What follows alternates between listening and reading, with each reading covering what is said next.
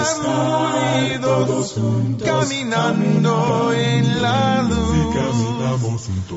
Mi nombre es Mefístoles, predicador de la Iglesia de Cristo en Cuba. Esto es El Estudio del Domingo, un podcast para juntos aprender de la palabra de Dios. Ya comenzamos. No hay nada mejor que compartir nuestras vidas en Jesús. Los hijos de Israel volvieron a hacer lo malo ante los ojos de Jehová, y Jehová los entregó en mano de los filisteos por cuarenta años. Hermanos, me digo que este patrón ya nos cansa. Cada vez que lo leo me pregunto, ¿acaso mi vida es diferente a la del pueblo de Israel? Ya le comentamos algo acerca de los filisteos, los archienemigos del pueblo de Israel, cuando estudiamos a Sangar. Hoy más que hablar de un juez de Israel vamos a hablar de los padres del mismo. Y había un hombre de Sora, de la tribu de Dan, el cual se llama Manoa, y su mujer era estéril, y nunca había tenido hijos. ¿Qué podemos decir de ellos? Eran judíos piadosos. Sora era una ciudad que estaba a unos 22 kilómetros al oeste de la ciudad de Jerusalén. El ángel de Jehová aparece a la mujer y le dice que va a tener un hijo. El niño será nazareo para Dios desde su nacimiento y comenzará a salvar a Israel de la mano de los filisteos. Lo primero que debemos notar es que este niño no es cualquiera. Dios lo había escogido desde antes de su nacimiento para salvar a su pueblo. ¡Cuántas ilusiones! ¡Qué futuro más promisorio! Y qué decepcionante después. El voto de Nazareo incluía, primero, no beber bebidas alcohólicas ni comer productos de la uva, no cortarse el cabello y no se podía acercar a cualquier cosa muerta. Este era un voto que se hacía por un tiempo. En el caso de Sansón debía ser toda su vida. Tenía que ser una persona que tuviera a Dios como el centro de su vida por encima de cualquier cosa. Cumpliría su propósito si tenía una estrecha relación con Dios. Imagínese la alegría de esta mujer. Corrió a darle las nuevas a su esposo. El texto nos dice que Manoa oró al Señor. Ah, Señor mío, yo te ruego que aquel varón de Dios que enviaste vuelva ahora a venir a nosotros y nos enseñe lo que hayamos de hacer con el niño que ha de nacer.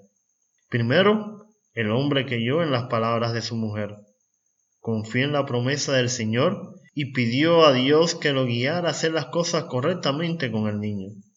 Ojalá la oración de todos los padres fuera esta, Señor, enséñame qué hacer con mis niños cuántas cosas serían diferentes. Y Dios oyó la voz de Manoa. El ángel vuelve a aparecer a la mujer quien busca prontamente a su esposo. Algunos piensan que este ángel es Jesús, al darse el nombre de admirable. Ofrecieron sacrificio a Jehová y el ángel hizo un milagro delante de ellos y conocieron que estaban no delante de cualquier varón o mensajero de Dios. Era el ángel de Jehová. Estaban delante de Dios. Veamos el diálogo entre ellos. Y dijo Manoa a su mujer, Ciertamente moriremos porque a Dios hemos visto. Y su mujer le respondió, Si Jehová nos quisiera matar, no aceptaría de nuestras manos el holocausto y la ofrenda, ni nos hubiera mostrado todas estas cosas, ni ahora nos habría anunciado esto. El marido respondió desde su conocimiento. Dice Éxodo capítulo 13, verso 20, No podrás ver mi rostro, porque no me verá hombre y vivirá. Y la mujer lo hizo desde su fe y animó a su esposo. Dios no ha hecho todo esto por gusto. Él ha aceptado nuestra ofrenda porque le hemos agradado. Ella tampoco criticó a su esposo por su manera de pensar, más bien le animó. Esa es la forma correcta de hacer las cosas. Y la promesa se cumplió. La mujer dio a luz un hijo y le puso por nombre Sansón.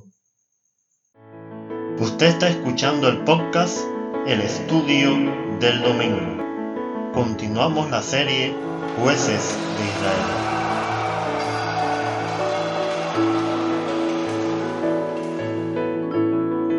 Hoy hemos visto cómo el pueblo de Israel se aparta nuevamente de Dios, pero no todo está perdido. Un matrimonio que no puede tener hijos sigue siendo fiel a Dios. Por esta razón es escogido y bendecido.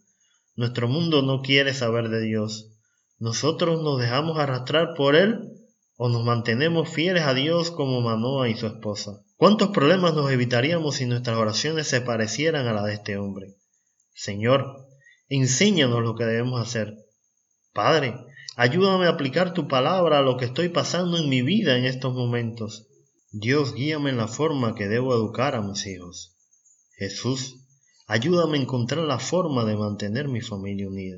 Podremos poner nuestra ofrenda en el altar sin preocupaciones sabiendo que seremos bendecidos como lo fueron ellos. Y el niño creció, y Jehová lo bendijo, y el Espíritu de Jehová comenzó a manifestarse en él.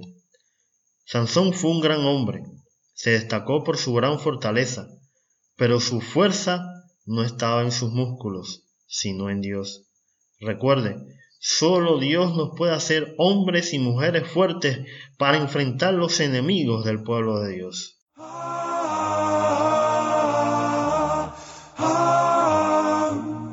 Gracias por escuchar. Te invitamos a que nos sigas en Facebook o Telegram como Compartiendo Estudio.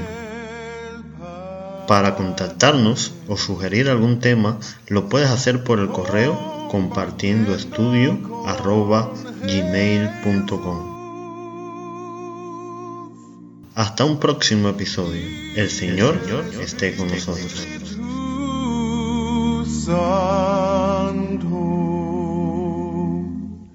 compartiendo